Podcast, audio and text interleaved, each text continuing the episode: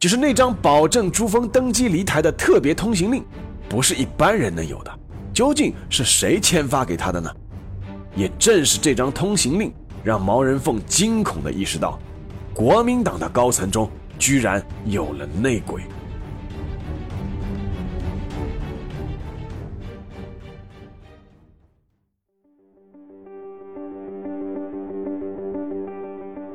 历史不是一个个简单的年份，历史也不是一串串冰冷的数字。历史不仅有深度、有厚度，其实也有温度。行事有态度，做人有温度。我是馒头大师，欢迎来到历史的温度。让我们读懂过去，活好当下，坦面未来。各位听众朋友们，大家好，欢迎来到馒头说历史的温度。今天呢，我们继续《谍海迷踪》这个专辑。当年那个电视剧《潜伏》热播的时候啊，曾经有人说过，说后来去台湾的那个余则成，原型呢就是台湾的一位将军。其实余则成这个角色是当年中共隐蔽战线上很多英雄的一个集成。不过那位台湾的将军是确有其人。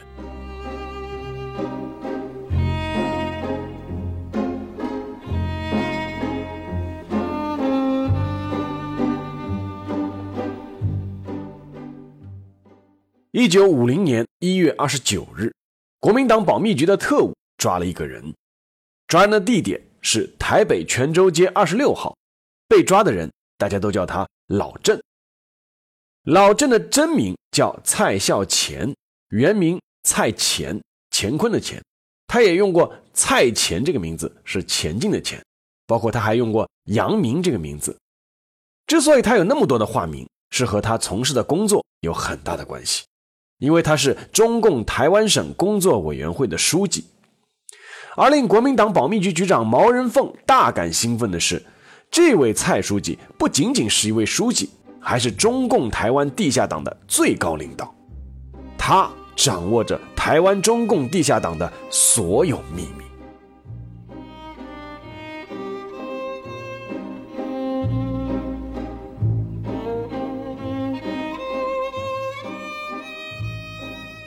蔡孝乾的年龄不算大，但已经是一名老党员了。一九二八年，当时二十岁的蔡孝乾参与组建台湾共产党，并当选为台湾共产党中央委员。一九三二年，蔡孝乾去了瑞金，由于他精通日语，还为周恩来翻译过不少日文的马列著作。在一九三四年的苏维埃二大上，二十六岁的蔡孝乾被选为主席团成员、中央执委。一九三四年十月。蔡孝乾作为唯一的台湾籍共产党员参加了长征，这也是他今后最大的政治资本。在抗战爆发后，蔡孝乾担任八路军总部野战政治部敌工部部长，负责用日语对敌人宣传以及管理日本战俘。后来还担任过民运部部长。由于党中央觉得像蔡孝乾这样的人才非常难得，需要保护，所以特地在1939年将他又从前线调回了延安。1946年，抗日战争结束。中共台湾省工作委员会成立，蔡孝乾是土生土长的台湾人，资历又够深，所以被任命为工委书记。在一九四六年七月，化名为老郑，从上海秘密前往台湾开展地下工作。初到台湾，蔡孝乾的工作碰到不少阻力，但凭借他不俗的工作能力以及当时人民解放军在大陆势如破竹的大环境，台湾的中共地下党组织发展的还是不错的。截至一九四九年十二月。台湾的共产党员已经达到了一千三百多人，可以发动的群众多达十万人。而这时候，蔡孝乾向中共台湾省各级地下党组织下达的工作方针就是：一切配合解放军作战，一定要解放台湾。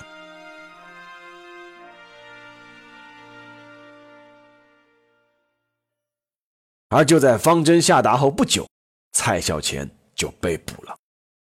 蔡孝乾是因为中共台湾省工委出版物《光明报》被发现而被捕的。这件起初影响并不是很大的事，最终导致一个叫王明德的地下党员被捕后叛变，供出了一系列名单。国民党保密局顺藤摸瓜，在一九五零年一月二十九日抓到了蔡孝乾。蔡孝乾毕竟是老革命，在被捕之后呢，他顾左右而言他，不肯透露情报，而国民党保密局也没有对他上刑，反而礼遇有加。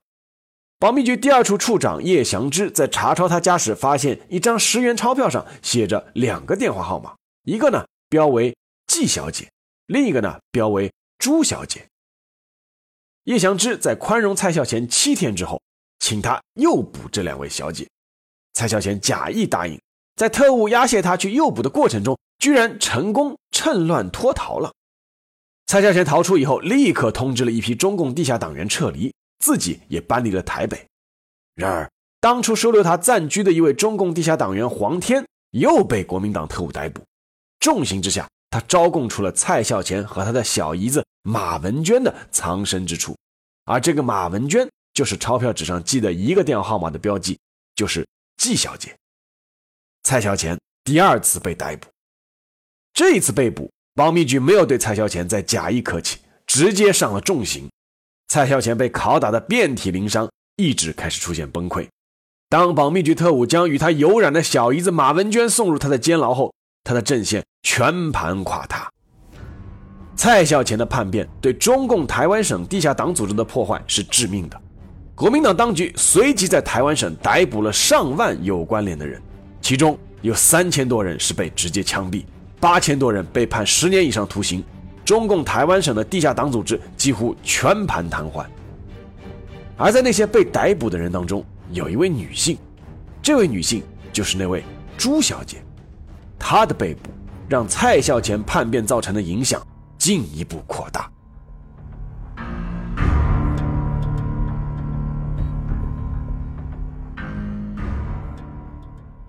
朱小姐叫朱峰，又名朱晨之。一九零五年出生在浙江镇海一个富裕家庭。相对于蔡孝乾，朱峰是一位新党员。他在一九四五年才加入中国共产党，但是在入党之前，朱峰已经完全符合一名共产党员的标准。在学生时代，朱峰就积极参加反帝示威游行。抗日战争时期，全身心地投入抗日救亡运动，跟随新四军做了大量重要的工作。一九四九年十月底和十一月初。中国人民解放军在进攻金门和舟山群岛的两场战役中，均遭受了挫折。其中有一个重要原因，就是情报工作并没有发挥更大的作用。鉴于此，中共中央决定进一步加强台湾的地下党工作，与台湾地下党的联系也要更加密切。而赴台联络和传递情报的任务就落在了朱峰的身上。朱峰恰好也有这样的条件，他的女儿陈莲芳一直由妹妹朱依云抚养。而妹妹和妹夫都是国民党的机关工作人员，在一九四九年带着朱峰的女儿一起迁居台湾。朱峰去台湾完全合情合理，因为他就是去探亲的。一九四九年十一月二十七日，朱峰乘坐海轮“风信子号”抵达台湾基隆港，与女儿女婿一家团聚。但是他并没有告诉家人他的使命，而家人也不知道他的身份是中共党员。抵达台湾后的第二天，朱峰就和中共台湾省的地下党负责人在一家茶楼里接上了头。那个人叫老郑，也就是蔡孝乾。在台湾的两个多月时间里，朱峰出色地完成了任务，既传达了大陆的信息，又转移了一批台湾的重要情报。在任务完成、即将返回大陆的时候，朱峰得到了一个令人意外的消息：老郑被捕了。很快，一批又一批的中共地下党被逮捕。朱峰已经得到了明确告知，老郑已经供出他就是大陆派来的秘密特派员。一九五零年二月四日，朱峰凭借着一张台湾国民党国防部颁发的特别通行令，搭乘军用飞机飞离台湾，抵达国民党控制下的舟山定海，随后连夜从定海机场赶赴沈家门，躲进了一家医院。此时，国民党已经封锁了定海。进行了铺天盖地的搜捕，朱峰在躲避了两个星期后，于二月十八日被捕。朱峰被捕后，毛人凤派了多批人来游说他，其中也包括他的女儿和女婿，但朱峰一直不为所动，坚决没有泄露任何情报。朱峰虽然一字不吐，但是他的被捕客观上还是证明了国民党的一个猜测，就是那张保证朱峰登基离台的特别通行令。不是一般人能有的。究竟是谁签发给他的呢？也正是这张通行令让毛人凤惊恐的意识到国民党的高层中居然有了内鬼。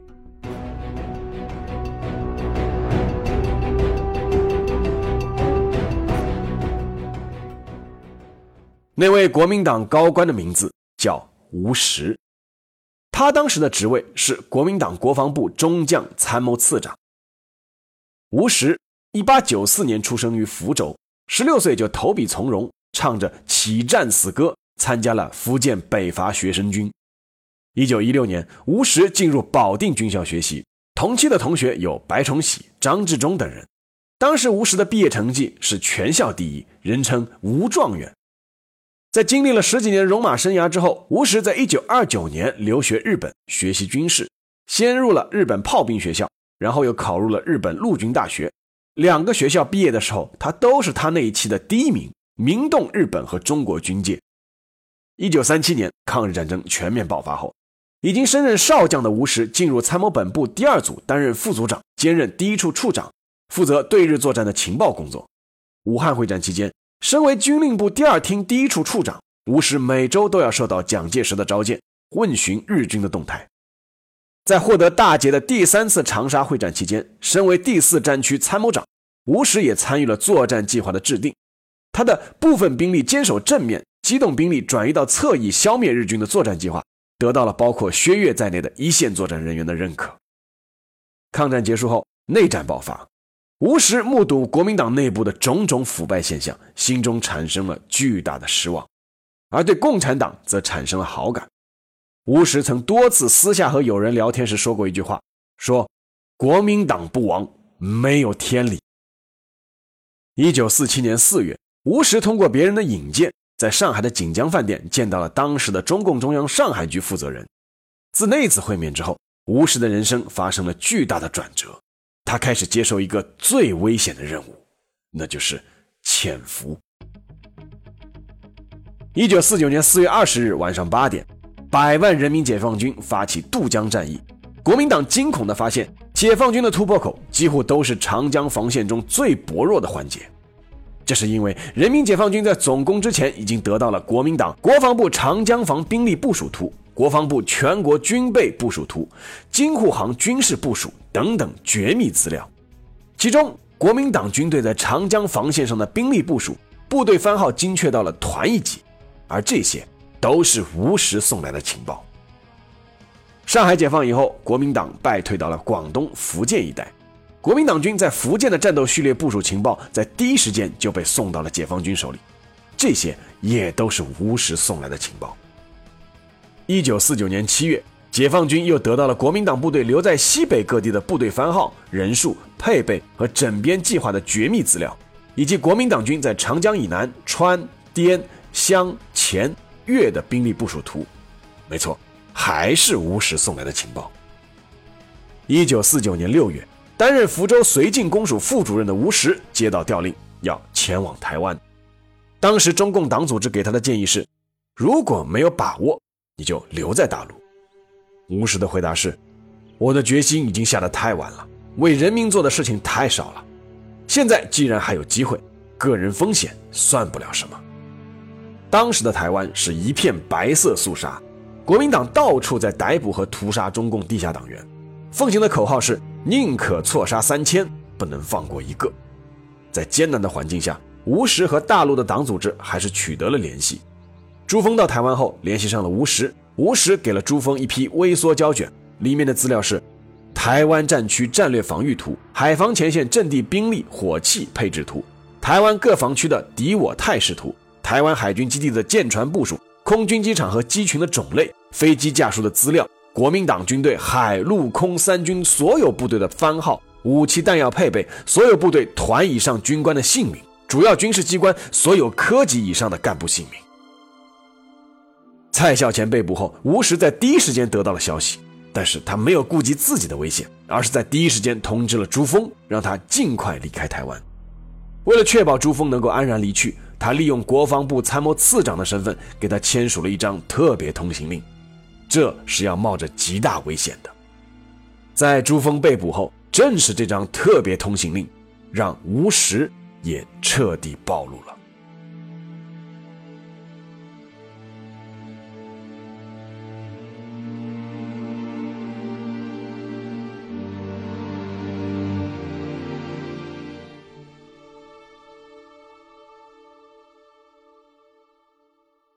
毛人凤其实对吴石有过怀疑。在蔡孝乾被捕后，特务从他的公文包中搜出了许多名单，其中有一个写的是吴次长。想来想去，国民党内部姓吴的次长并不多，而朱峰的那张特别通行令又是坐实了吴石的身份。其实当时吴石也给蔡孝乾的小姨子马文娟也开过一张特别通行证，同样被发现了。吴石在国民党内部人脉颇广，是行政院长陈诚的同学，也是参谋总长周至柔的好友。保密局一开始并不敢动他。毛人凤亲自请示蒋介石以后，得到的回答也是模棱两可。最终，毛人凤派人去找吴石的妻子，从他的口中套出了朱峰曾经和吴石见过面的消息，最终认定。吴石肯定有问题。一九五零年三月一日，吴石在自己的家中被捕，同时被捕的还有一起参与情报传递的吴石的副官聂希上校，以及另一位国民党高官，联勤总部第四兵站总监陈宝仓中将。在此前先后被捕的还有中共台湾省工委副书记兼组织部部长陈泽明、宣传部部长洪佑桥。武装部部长张治中等一大批人逮捕吴石的特务彻底搜查了他的家，但是除了搜出大量的书籍和字帖之外，只搜出了一根金条。对于堂堂国防部次长的家里只有一根金条，办案人员感到迷惑不解。当时还有人感叹：“这个官当的真是不值得。”在狱中，吴石遭受了严刑拷打，一只眼睛因此失明。参与过此案审理的相关人李资生后来写了一篇《台湾大间谍案破获始末》，其中他这样写道：“对吴石的侦讯是最困难的事。吴石出来的时候，他一度想用参谋次长的威严来吓他们，除非把一切证据都提出来，他很难承认。尤其牵涉到第三者的时候，他总是带着好心来替别人洗刷。”李自生还写道：“吴石是一个忠诚过度的情报员。”他以参谋人员的立场猜测中共目前需要的情报，而加以有意的收集。他并且懂得情报的要次，特别注重数字图表，使得朱小姐转送过去的资料都对中共具有极大的价值。所以，国民党当局在知道情况后，曾经非常后怕。他们曾说，要不是因为台湾共党组织的破坏影响，那么吴石将是中共兵不血刃解放台湾的功臣。而被捕的人里面有不少，后来国民党也不得不承认是个硬骨头的。朱峰被捕后，趁人不注意，将自己贴身的金锁片和金手镯咬碎，将二两多重的金子混热水分四次吞下，决意自杀。在昏迷后，被国民党特务紧急送往台北医院，医生最终用泻药将金片排出。审理此案的国民党少将古正文，后来在《吴师等叛乱案》这一篇文章中，也不得不佩服朱峰是党性坚强，学能优良。他还记录到：“此种维护重要工作，不惜牺牲个人生命之纪律与精神，诚有可取法之处。”负责为吴石传递情报的国民党国防二厅中尉王振军也被牵连入狱，在狱中面对严刑拷打，二十六岁的王振军一字不吐。有人劝他说：“你就是个副官，是吴石的从犯，只要认罪，只要悔过，或许是能够保住性命的。”但是王振军就回答了五个字：“我无言可诉。”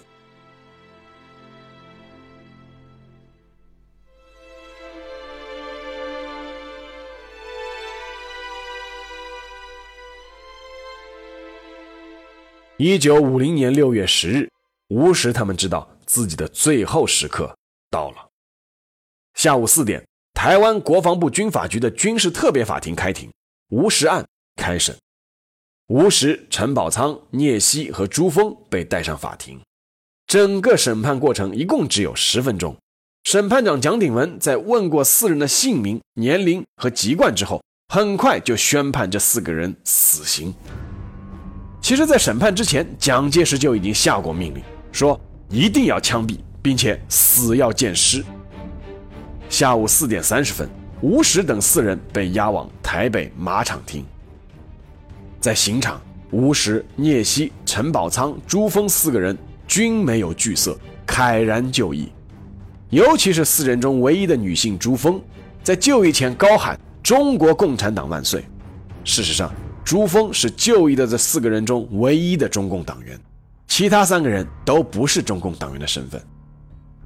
吴石在就义前留下了一首绝命诗，诗是这么写的：“天意茫茫未可窥，悠悠世事更难知。平生但立为忠善，如此收场亦太悲。五十七年一梦中，声名志业总成空。”平将一居丹心在，泉下插堪对我翁。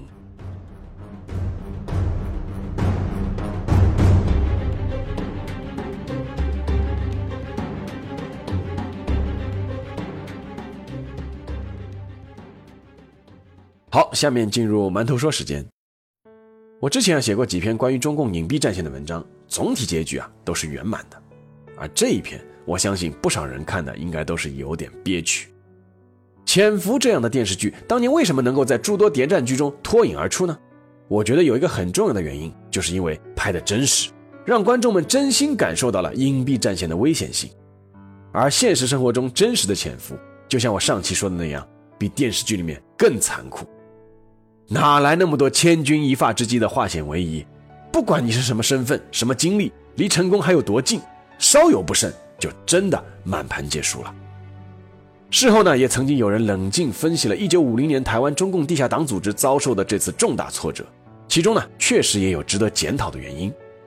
当时解放军在大陆势如破竹，摧枯拉朽，包括台湾的地下党员在内，也都有些乐观，放松了警惕，认为台湾早晚要解放，而且易如反掌。很多地下党员在联络时都违反了纪律，出现了很多粗心大意的情况。而朱峰他其实也违反了单线联系的纪律，同时联系了蔡孝乾和吴石，一定程度上导致了吴石的暴露。但是，英雄却依然是英雄，是不会让人忘记的。吴石这些人因为当时处于隐蔽战线，所以他们的功绩不能公开报道，他们的子女后来一度被人漠视，尤其是在文革的前期还受到了迫害。一九七三年，在周恩来的力主之下，吴石才是被追认为烈士。朱峰的骨灰到二零一零年才几经辗转从台湾运回大陆。二零一三年十二月，在北京的西山国家森林公园建起了一座西山无名烈士广场。这块占地三千平方米的广场由解放军总政治部牵头联络建造，用来纪念一九四九年前后中共秘密派遣到台湾的一千五百名无名英雄，其中有一千一百多人因身份暴露被国民党当局处决。在广场正中有四个人的雕像，分别就是吴石、朱峰、陈宝仓和聂曦。《潜伏》这部小说的原作者龙一当初在接受北京青年报记者采访的时候，曾经这样说：“他说，保密工作有连续性，公开纪念要避免对保密工作有影响。建无名英雄纪念广场，这是好事。这些人为新的政权成立做过工作，应该得到承认，这是不容抹杀的。”当年曾经担任情报工作，并且完全了解全过程的罗清长，在吴石将军的纪念册背面提过两句诗，引用的是陈毅元帅青松这句诗的后面两句。那两句诗是：“要知松高洁，待到雪化时。”我相信雪终究是会化的。